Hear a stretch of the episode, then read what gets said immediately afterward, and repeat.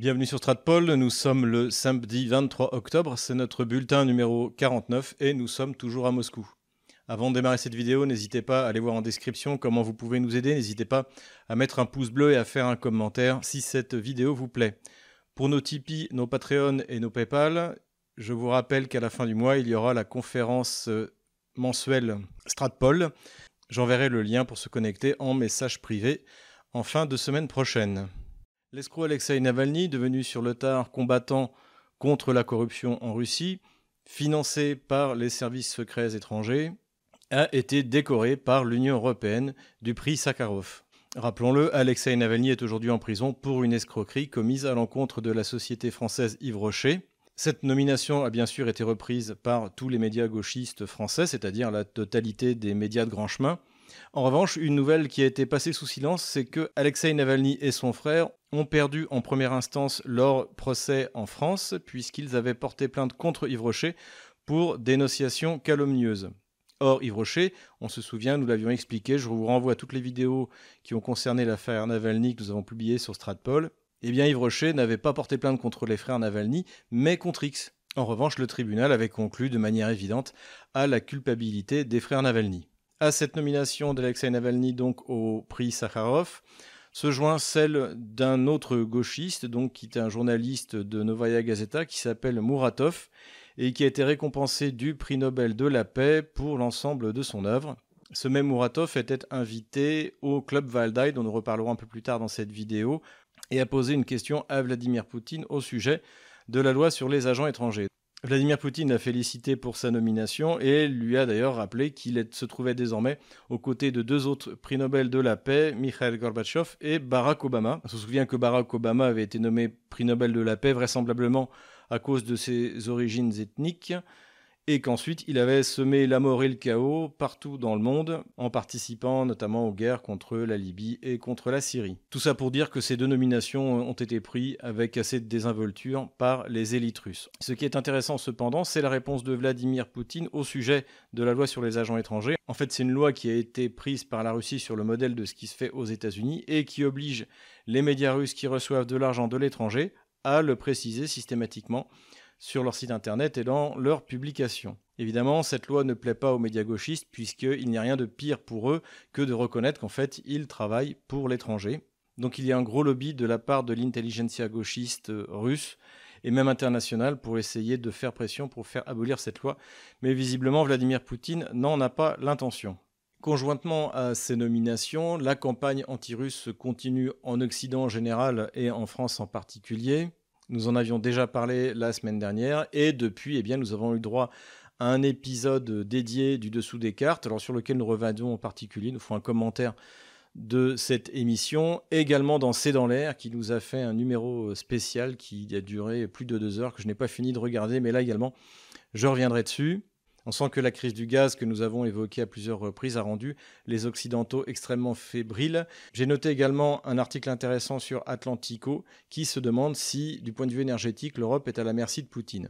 L'article consiste à interroger deux spécialistes, Anastasia Chapochkina, qui est professeure à Sciences Po, et Lionel Tacoen, qui est un spécialiste de l'énergie. À ma grande surprise, la spécialiste de Sciences Po a bien répondu aux questions, disant ce que nos auditeurs ont pu entendre sur Stratpol, c'est-à-dire que la Russie n'était pour rien dans l'augmentation des prix de l'énergie et dans l'augmentation particulièrement des prix du gaz.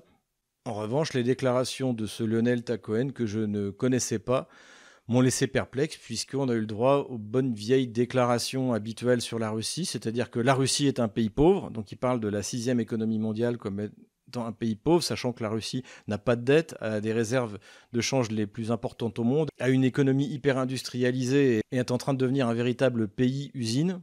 Donc une fois de plus, on est surpris de découvrir que des gens qui sont euh, désignés comme des spécialistes par les médias et qui même visiblement sont consultés par euh, des dirigeants politiques sont aussi ignorants de la situation réelle de la Russie et de l'économie russe.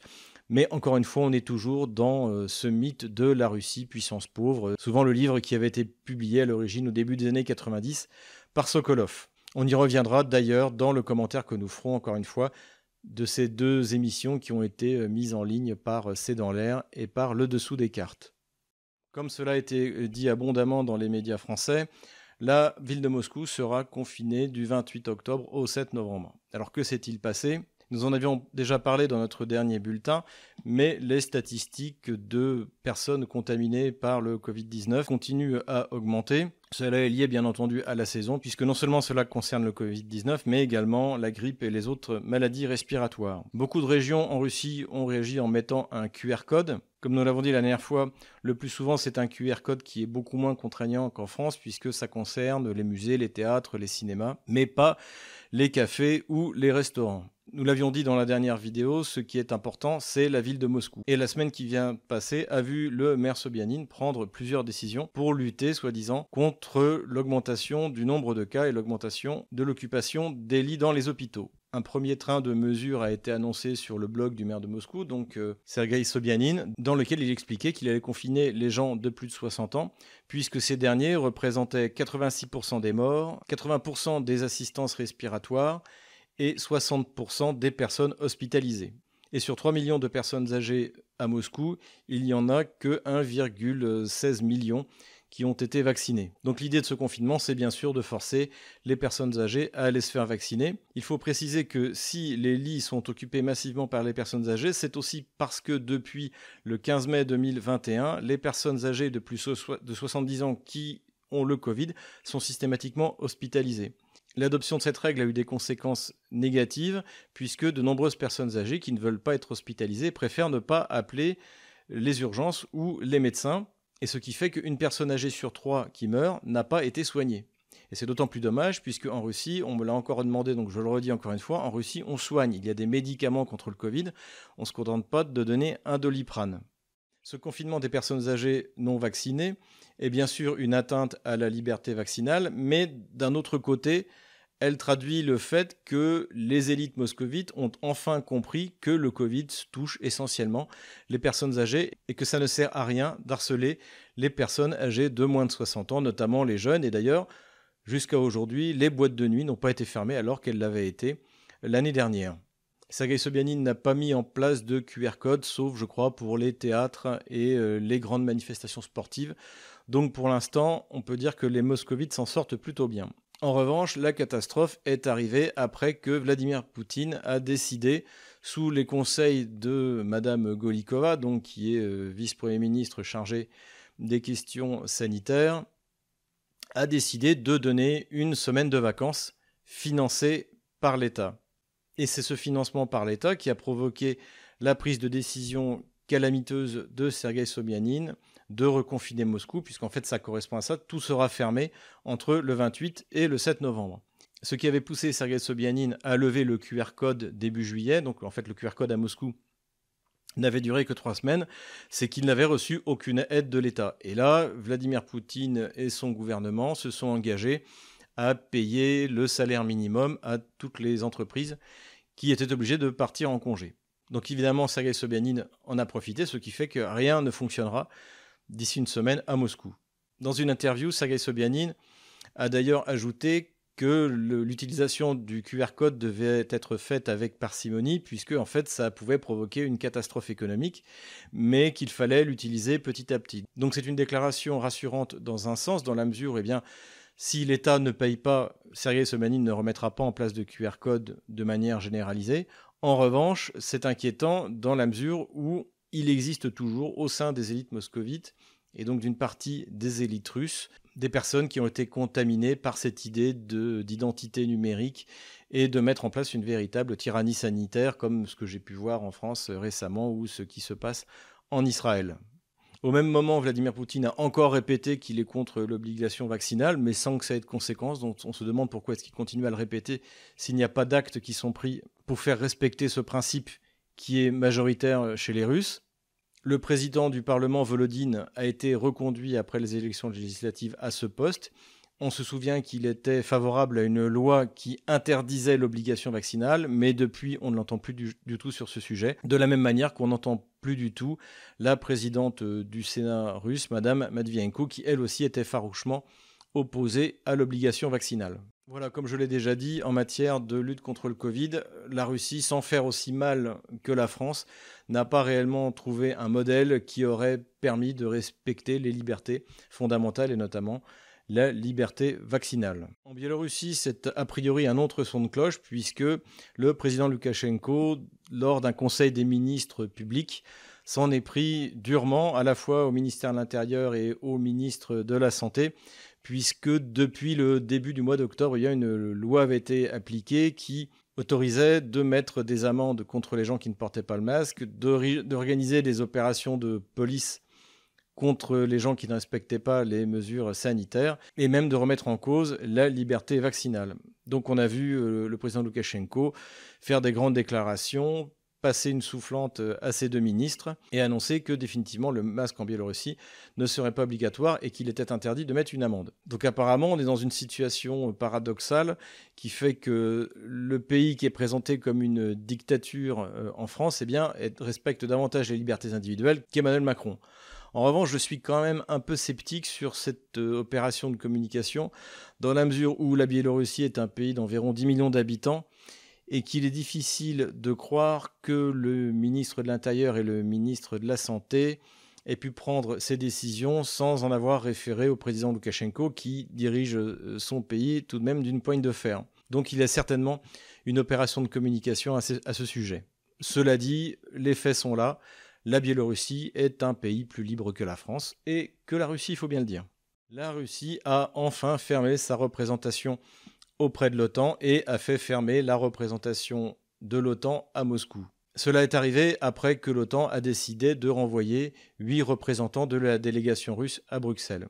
Cette fermeture brutale n'était sans doute pas l'objectif visé par les responsables de l'OTAN, et c'était davantage un acte de réassurance, comme on dit aujourd'hui, donné aux pays baltes, à la Pologne et indirectement à l'Ukraine, même si elle ne fait pas partie de l'OTAN. En tout état de cause, c'est une excellente chose, puisque cette coopération entre la Russie et l'OTAN était absolument stérile et ne servait à rien.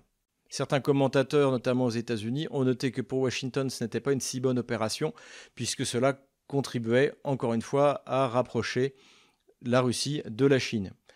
On continue d'ailleurs à observer des provocations des pays de l'OTAN contre la Russie en mer Noire ou contre la Chine dans le Pacifique. Et ces provocations montrent une nouvelle fois que la France doit absolument se retirer le plus vite possible de l'Alliance atlantique qui est une euh, alliance militaire permanente extrêmement dangereuse pour la stabilité mondiale.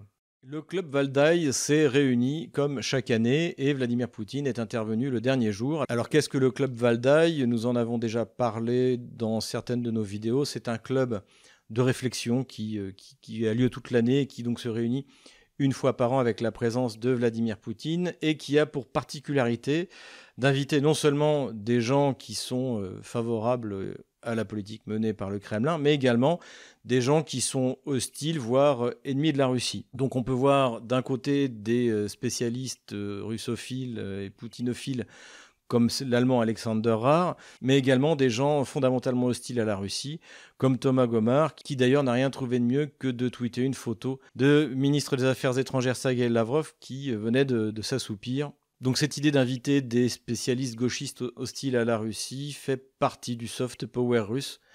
Ne me demandez pas pourquoi les Russes font ça, ça reste pour moi toujours un mystère. Enfin bon, ce club existe et en tout cas, il est toujours intéressant d'écouter les réponses que Vladimir Poutine donne à des journalistes ou à des chercheurs qui ne lui sont euh, surtout pas favorables. Vladimir Poutine est revenu sur la question de la crise énergétique, mais je vous renvoie à nos précédentes vidéos puisqu'il n'a rien dit de vraiment nouveau, et en tout cas sa position est tout à fait justifiée. D'autres interventions, en revanche, m'ont paru plus intéressantes. Euh, la première, c'est qu'il a constaté ce que tout le monde constate aujourd'hui dans le monde, et eh bien, c'est le déclin de la suprématie occidentale. Donc c'est quelque chose d'acté et qui ne fera que s'amplifier. Il a violemment également condamné tout ce qui était théorie du genre. Il a qualifié de monstrueux l'idée d'expliquer à des enfants à l'école euh, qu'ils peuvent changer de sexe. Donc ça, il est parfaitement en phase avec la société russe et je dirais parfaitement en phase avec ce que pensent la plupart euh, des peuples d'Europe de l'Est. Et ce qui est particulièrement intéressant avec Vladimir Poutine, c'est qu'il a comparé les apprentis sorciers du gender et des modifications anthropologiques avec les bolcheviks, en faisant un parallèle euh, avec cette volonté du lobby homosexualiste de changer la nature humaine elle-même, comme l'ont fait les bolcheviks. Il est aussi, et ça c'est important de le noter, le premier chef d'État européen à dénoncer le racisme anti-blanc qui règne en Occident. Il a bien sûr condamné euh, tout ce mouvement de cancel culture, tout ce mouvement qui vise à opprimer les peuples européens blancs dans leur propre pays. Donc ça c'est important de le souligner, c'est la première fois que, que cela arrive. Enfin et pour conclure, j'ai particulièrement apprécié que Vladimir Poutine réitère son admiration pour deux grands écrivains russes, conservateurs et même nationalistes, qui sont Ivan Ilin et Berdaïev. Je suis moi-même un grand admirateur d'Ivan Ilin, qui est à mon avis celui qui a le mieux décrit ce qu'est le véritable nationalisme, c'est-à-dire le nationalisme des nations millénaires, qui repose à la fois sur une réalité euh, d'un peuple, sur une réalité d'une nation, sur une réalité d'un État et sur une durée, puisque c'est la durée, l'existence dans la durée des nations qui fait que l'idée nationaliste repose sur une réalité historique et non pas sur une abstraction. Voilà, c'est tout pour aujourd'hui. J'espère que cette vidéo vous a plu. N'hésitez pas encore une fois à aller en description, voir comment vous pouvez vous aider. N'hésitez pas à vous abonner à notre chaîne Telegram, à notre chaîne Odyssée et à faire un commentaire.